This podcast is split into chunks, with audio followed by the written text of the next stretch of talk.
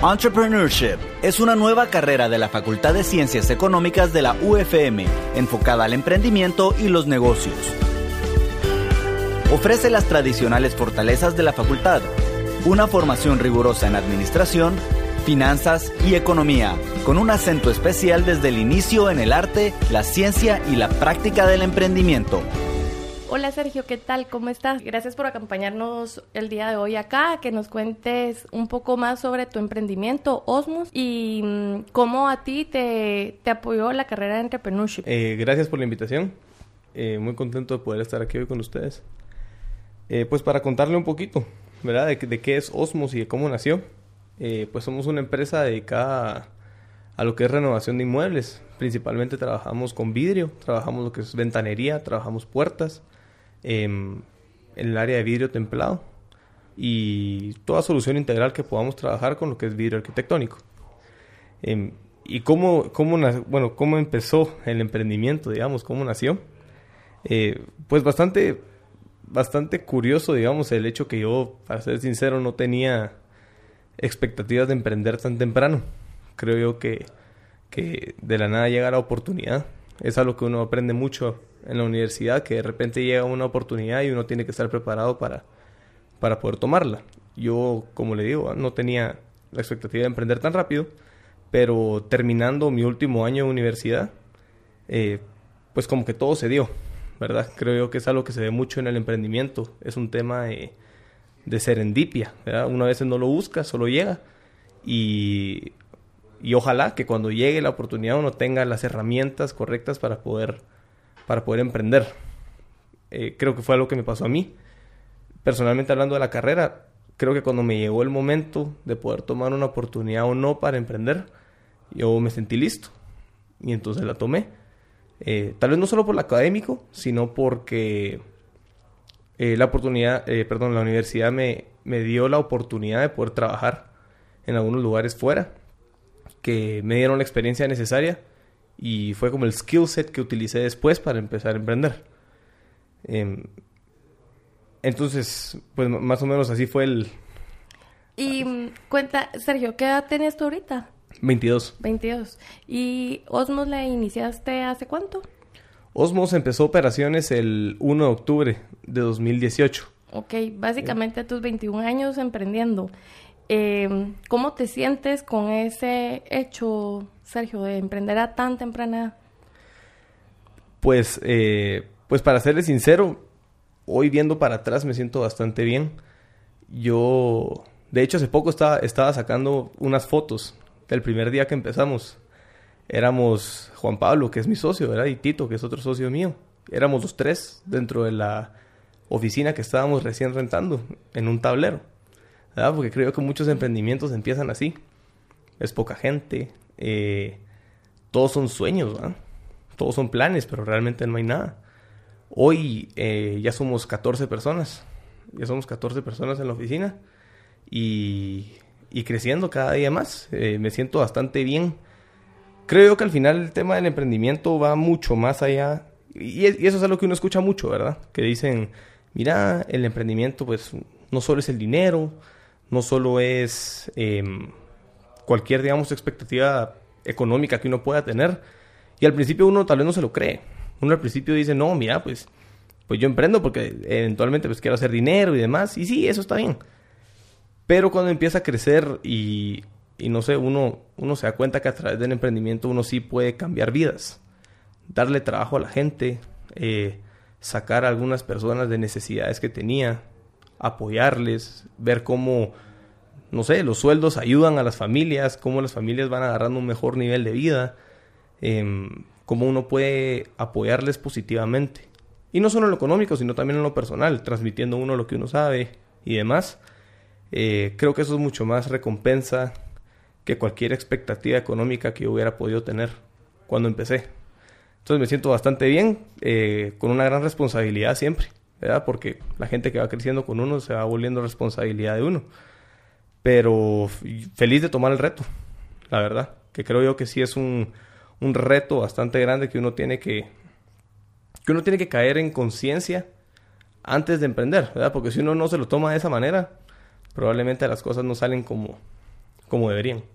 Y creo que mencionaste algo bien importante y es la parte de, pues, la importancia de un emprendedor de la cantidad de riqueza que genera. ¿Verdad? Y no solo riqueza monetaria, sino en cumplir sueños de muchas personas al generar fuentes de empleo. Entonces, y a tan corta edad, la verdad que es súper satisfactorio ver, ver a jóvenes con, con ese deseo de ver crecer a su país. Y mm, nos podrías contar, Sergio, qué retos has enfrentado tú en tu empresa y cómo has enfrentado esos retos, en qué parte te, te ayudó la parte académica para saber cómo resolver o salir adelante. Bueno, pues puntualmente hablaría de dos retos. Primero que todo es el tema del, de capital de trabajo. Creo que es un tema bastante financiero. Y otro que tal vez a veces se subestima, pero es más importante de lo que uno creería, es el tema de em, la cultura organizacional dentro de una empresa. Eh, hablando del tema financiero, el reto que nosotros hemos tenido es literal sobrevivir mes a mes, ¿verdad? O sea, creo yo que hay, hay diferentes tipos de emprendimiento. Hay gente que su approach es más como levantar bastante capital, ¿verdad? Y, tienen una línea de financiamiento detrás enorme con la cual pueden quemar cash porque el estilo de su emprendimiento así se los pide. Y ellos lo hacen ahí. El reto en ese momento es, pues, eventualmente hacerlo rentable.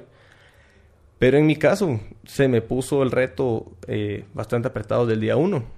Yo tenía máximo, tal vez hubiera dicho yo, teníamos uno o dos meses para empezar a ser rentables o se caía el proyecto. Y entonces desde el primer mes fue bueno. Eh, y bueno, y eso es algo que, que, también he aprendido ya en la calle, digámoslo así, que de las ventas se genera todo, ¿verdad? Entonces fue eso de salir a la calle, ir a buscar clientes por todos lados, llamar, hacer base de datos de clientes, dar seguimientos, aquello de buscar una venta dos semanas y después se cae y uno dice, bueno, tenemos que seguir adelante, ¿verdad?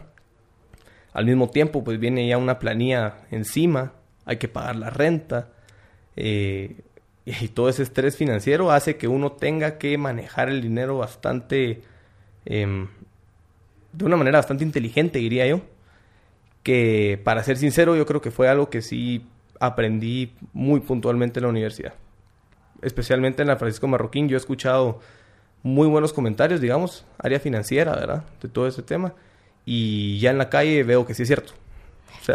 ¿Recuerdas algún curso puntualmente en el que sentiste como ese tipo de mentor para la parte, ponete, financiera a la que nos estás hablando? Pues bueno, para, para, hablar puntualmente, digamos, de algunos, de algunos cursos, algunos catedráticos, eh, recuerdo a Helmut Chávez, por ejemplo. Sí recuerdo que varias veces nos dijo que la razón por la cual muchos emprendimientos se mueren a temprana edad es por el tema de capital de trabajo. Lo aprendimos bastante puntual en su clase, en un módulo que nos da, de hecho, en la carrera de Entrepreneurship, eh, Cash Management, creo que así no estoy mal. Eh, también tuve la oportunidad de llevar eh, todas las clases de administración financiera junto con, con, la facultad, ¿verdad? La lleva también la clase de administración, también ingeniería empresarial, que creo yo que también fue bastante, bastante importante en mi formación. Entonces, eso diría, como le digo, que fue, que fue, hasta el día de hoy sigue siendo un reto, ¿verdad? En el área financiera el tema de cómo sobrevivir mes a mes y de cómo ir gastando el dinero inteligentemente para no fallarle a ninguna de las partes, digámosle así. Y en el tema de la gente, que cuando uno emprende y uno empieza pues a contratar gente que no necesariamente tiene la misma eh, formación que uno, tanto académica como personalmente, eh, empiezan a haber bastantes roces. Roces como de cuál es la manera adecuada de llevar la empresa, eh, algunas personas tienen una, una diferente visión de la que uno tiene, hacia dónde se quiere llegar, diferentes ideas de cómo lograr esos objetivos. Em, entonces se vuelve, un reto, Tener que manejar a las personas y se vuelve un reto de dos partes. Un reto es cómo convenzo yo a la gente que mi visión es la correcta y que a donde yo quiero ir es a donde tenemos que ir. Y el otro reto es más personal, es de dónde saco la humildad para reconocer en algún momento que la visión que yo tengo tal vez no es la correcta o no es la que necesitamos ahorita. Entonces, eh, yo he aprendido bastante y es que no llevamos ni un año, ¿verdad? Ya en faltarán dos meses aproximadamente para que cumplamos el año. Pero ya después de dar un paso fuera de la universidad, digamos, y este año donde ya no estuve en esa vida académica a la que uno viene tan acostumbrado, sino ya estuve pues presencialmente en el emprendimiento, em, eso me ha enseñado bastante. Me ha enseñado que si uno no, si uno no tiene esa humildad, si uno no baja la cabeza de vez en cuando, si uno no aprende a ceder y tirar ese orgullo que a todos los emprendedores nos caracteriza tanto, ¿verdad? Eh, las cosas no salen. Entonces, ese diría yo en el tema de gente, ese que me ha tocado a mí llevar personalmente y, y pues cada día me siento con más humildad de aprender, ¿verdad? Y intentando hacerlo mejor para que las cosas se den de la mejor manera posible. Y cabalmente tocaste un tema muy importante y es la parte de la humildad, de saber reconocer cuando uno debe, pues como que cambiar el giro, ¿verdad? Y, y saber que, que tenés que hacer ese cambio, ¿verdad? Em, Sergio, si tú tuvieras que darle un consejo a los jóvenes que hoy están por tomar decisiones de que se gradúan del colegio hacia estudiar en una universidad, ¿qué les recomendarías? ¿Qué funcionó en ti a la hora de tomar la decisión de la universidad o de los estudios? ¿Siempre quisiste emprender? Mm. Cuéntanos un poquito más. Mire, para, para tal vez lo que voy a decir ahorita a algunos no les parezca correcto, pero yo de algo que me he ido dando cuenta, digamos viendo a las, a las, no le voy a llamar generaciones, no estamos tan alejados, pero digamos a los, a los jóvenes que están a punto de entrar a la universidad, de algo que me doy cuenta es que eh, todo es bastante turbulento a esa edad. Terminando quinto bachillerato, eh, hay tantas tantas fuerzas que intentan jalarle a uno a, muchos lados. Uno puede tener más de un interés, digamos dos o tres. Existe la presión de, los papás a veces, ¿verdad? De qué carrera tiene uno que seguir. La mamá siempre quisiera que uno fuera doctor, ingeniero, ¿verdad? Algo, por el estilo. Eh, incluso de los abuelos, otros familiares, eh, la presión que uno mismo se pone, ¿verdad? Entonces yo creo que algo que suele pasar y en mi caso yo me considero alguien con suerte en ese sentido, pero algo que suele pasar es que como esta decisión no se toma tan seriamente, vemos, o al menos yo lo veo, que cada vez es más el porcentaje de jóvenes que dejan la universidad el primer año. Y creo yo que eso es resultado, primero, de no darle la seriedad que merece al tema de cuál es la carrera que uno va a seguir. Y segundo, pues tal vez que que nosotros mismos, digamos que son, al menos yo me veo así como alguien responsable por, por en algunos espacios que tengo poder recomendar bien a los jóvenes, tal vez hemos fallado en, en darles la, la, guía correcta para tomar esta decisión. Eh, como le mencionaba, yo me considero suertudo porque yo tenía muchos intereses antes de entrar al colegio y la forma que encontré de poder hacerlos eh, no unirlos, sino de eventualmente poder seguir todos mis intereses, lo vi a través del emprendimiento. Yo dije, bueno, si no, si por ejemplo no voy a ser doctor o por ejemplo no voy a poder estudiar física, que, que, era algo de las cosas que yo quería hacer, estudiar física pura, las ciencias siempre me han gustado mucho. Si no puedo hacer esas cosas, si no puedo ser arquitecto, digámoslo así, si hay tantas cosas que quiero hacer y no puedo hacerlas todas, eh, tal vez a través del emprendimiento eventualmente pueda convergir con todas. Eh, no lo sé, ¿verdad? Algún día tal vez trabaje con arquitectos y yo pueda sumergirme un poco ahí. Tal vez algún día pueda ser catedrático, eh, la oportunidad me la dé mi emprendimiento y pueda enseñar algo de física, no sé. Fue mi forma de poder, de poder unir todos mis intereses. Y al momento yo siento que me ha salido bastante bien. Pero si puntualmente pudiera hacer una recomendación sería, eh, creo que hay que darle más seriedad al proceso que se pasa en quinto bachillerato de poder escoger una carrera. Eh, siento que algunas universidades hacen más el esfuerzo que otras. Eh, puntualmente puedo hablar de la Universidad Francisco Marroquín, que es la que yo conozco. Se hacen esfuerzos para que los jóvenes lleguen a conocer, ¿verdad? Como, eh, no sé, estoy, estoy, tengo entendido que la, que la Facultad de Ciencias Económicas invita a los jóvenes para que conozcan las carreras, se hacen actividades para que, para que sepan, digamos, a qué viene, ¿verdad? aquí viene todo esto de la ciencia económica, administración, ingeniería, entrepreneurship incluso. Creo que esos son esfuerzos bastante buenos, creo que ayudan mucho a los jóvenes. Em, pero sí, por ejemplo, bueno, para ser más puntual en otra cosa, el famoso, el famoso tema del año sabático, ¿verdad? muchos, muchos jóvenes, siento yo, Están, están en quinto y dicen, no, mira, yo, yo me voy a tomar un mi año sin estudiar. yo, yo, siento que eso es sí y no dependiendo del approach, ¿verdad? Hay gente que quiere tomar su año sabático porque dicen yo sí quiero dejar de estudiar y quiero descansar. Ah, yo ahí no estoy de acuerdo, personalmente, ¿verdad? Pero también compro la idea que si uno no sabe bien al 100%, digamos, si uno no tiene una decisión bastante educada, digámosle así, entre comillas, de qué es lo que uno quiere estudiar, no se me haría tan mala idea tomar un descanso de lo que uno decide, ¿verdad? Porque ahí sí que es ponderar en qué es lo que uno prefiere. Empezar a estudiar algo en lo que realmente tal vez a uno no le apasiona, a uno no le gusta y eventualmente uno lo deja. Em, o haberse tomado un tiempo más para tomar esa decisión. Eh, tal vez podría ser algo más beneficioso. No lo sé. Esas son algunas de las cosas, como le digo, que me pasan en la mente, que yo puedo ver ahorita en los jóvenes que van entrando a la universidad.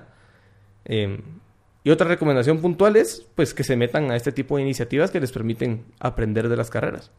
Como le digo, hoy hay tantas actividades que se pueden tomar. Las universidades cada vez están más abiertas a recibir a estos jóvenes, ¿verdad? Enseñarles. Entonces yo sí exhortaría a estos jóvenes que van a entrar a la universidad a que se expongan a este tipo de actividades. Seguramente ahí aprenden o van a conocer si, si les gusta o más importante aún, si definitivamente no les gusta, ¿verdad?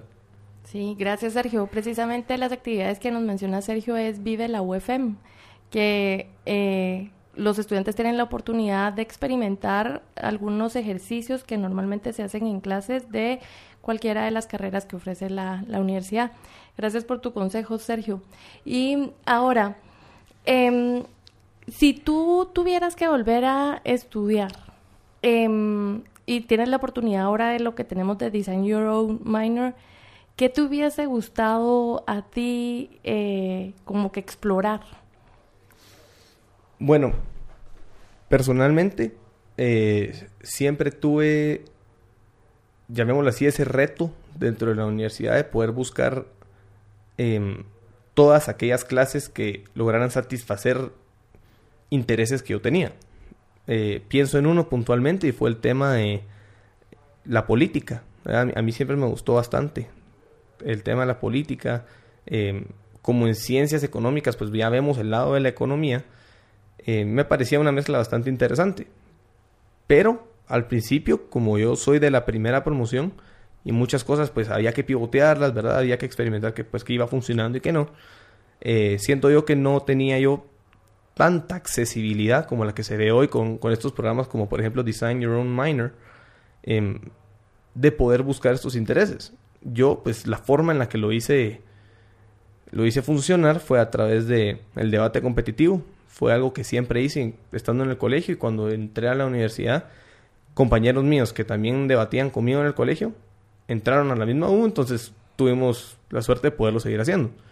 Y en estos eventos de debate, pues yo tenía la oportunidad de juntarme con ellos. Todos ellos son del, del Instituto de, de Política y Relaciones Internacionales, es el EPRI, en la, en la, U.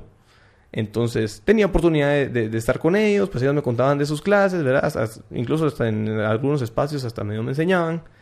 Entonces esto me pareció bastante bueno siempre. Pero ya viendo hoy, como le digo, que existe este tipo de metodología de Design Your Own Minor, eh, personalmente yo estoy seguro que sí hubiera eh, aprovechado bastante o buscado sinergias con el EPRI, ¿verdad? Para complementar mucho mi, no sé, mi, formación con, con, esta, con este interés que yo tengo, que es la política. Con este tema que te apasiona. Sí, sí, seguramente lo hubiera hecho convencer mejor. Y porque tú en el área de Your Interest, eh, que es parte del pensum de la carrera, lo llenaste mucho con cursos de finanzas, ¿verdad? Sí, sí, correcto. Eh, pues también es algo, es algo que me gusta bastante también. Em, de hecho, tuve la oportunidad de buscar bastantes creo, que mezclé bastante bien, ¿verdad? Los intereses dentro de la carrera. Eh, vi temas de marketing, eh, obviamente. Vimos finanzas, que fue algo en lo que yo, en lo que yo me metí más directamente.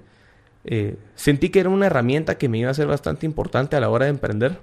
Creo yo que al final de lo que se trata es que uno busque todo aquello que le complemente para, para alcanzar el éxito, ¿verdad? De hecho, yo, yo así lo platicaba con mi hermano. Él está ahorita en segundo año ahí en la universidad. Y yo le decía, mira, al final se o sea, creo que al final todo lo que estamos buscando es aquella caja de herramientas, ¿verdad? Que nos ayude a ser exitosos en la vida. Sea cual sea la definición que cada quien tenga de éxito, ¿verdad? Entonces, por ejemplo, a mí la, la típica discusión que tienen algunas personas de, no, mira, lo que yo estoy estudiando es mejor que lo tuyo porque X, Y, para mí no tiene sentido, pues, porque al final se supone que todos estamos estudiando lo que creemos nos va a llevar a, aquello que le llamamos éxito. Entonces, personalmente yo así lo hice con finanzas. Sentí que era una herramienta que me complementaba bastante, que quería sacar bastante fuerte en la U. Eh, me ha funcionado bastante bien. Obviamente no es la única receta, ¿verdad? Para lograr los fines que cada quien tiene, no solo en el emprendimiento, sino en la vida. Em, entonces, en ese sentido sí me considero bastante individualista, ¿verdad? No, no siempre recomendaría el, track de finanzas porque es algo que a mí me gustó bastante y lo considero una muy buena herramienta, pero no me gustaría sesgar a nadie a necesariamente tomarlo. O sea, como digo, siempre exhorto a cada quien a que busque qué es lo que le complementa más allá de recomendar algo, ¿verdad? Sí, precisamente lo va llenando cada persona con lo que son sus propios intereses, ¿verdad? Y estoy segura que tus propios compañeros, o sea, unos se fueron más para finanzas, otros para marketing o, o inclusive en otras áreas, ¿verdad? O sea, gastronomía, etcétera. Sí. Em, bueno, Sergio, un último mensaje. ¿Qué, ¿Con qué mensaje quisieras tú dejar a la juventud hoy en día que para ti fue muy útil, muy valioso? Bueno, yo un mensaje que quisiera dejar que, cabal, como dice usted, yo, yo lo escuché de alguien más y me sirvió bastante saberlo. Eh, o bueno, escucharlo, digerirlo, ¿verdad? Y eventualmente, pues, profesarlo, que es lo que hago hoy. Es que realmente el emprendimiento cambia vidas. Uno no, como mencionaba al principio, tal vez a veces uno no se lo cree, ¿verdad? O uno no le da la seriedad al tema, pero eh, uno empieza un emprendimiento, es chiquito, pero si uno de le pone la seriedad al tema, uno se, se compromete con ello, uno empieza a ver, como le digo, ¿verdad? Darle trabajo a la gente, cómo repercute económicamente eso en otras personas que, que transaccionan con uno y demás. Uno ve cómo se va moviendo eso y es bastante emocionante y bastante inspirador. Entonces, yo lo que diría es, si alguien tiene expectativas de emprender o en algún momento pues quiere emprender un propio negocio, eh, primero hay que tomarlo en serio, ¿verdad? Hay que tomárselo en serio, hay que prepararse, porque si uno falla en prepararse, uno está preparando para fallar de una vez, pues. Entonces hay que tomarse en serio, hay que prepararse y hay que comprometerse. Porque sin compromiso definitivamente las cosas no salen, más cuando más cuando, eh, o sea, y eso sí lo digo de experiencia, las cosas se ponen complicadas. Y si uno, si uno está flojo, ¿verdad? Si uno no está muy comprometido, lo primero que hace es salir corriendo a otro lado. Em, entonces, si uno está bien preparado, si uno está comprometido y demás, seguramente el emprendimiento sale bien. Y cuando uno empieza a ver cómo eso repercute positivamente en otra gente, uno ya no se sale, ¿verdad? Entonces eso recomendaría a alguien que quisiera o que tuviera expectativas para emprender y desearles mejor de las suertes, ¿no?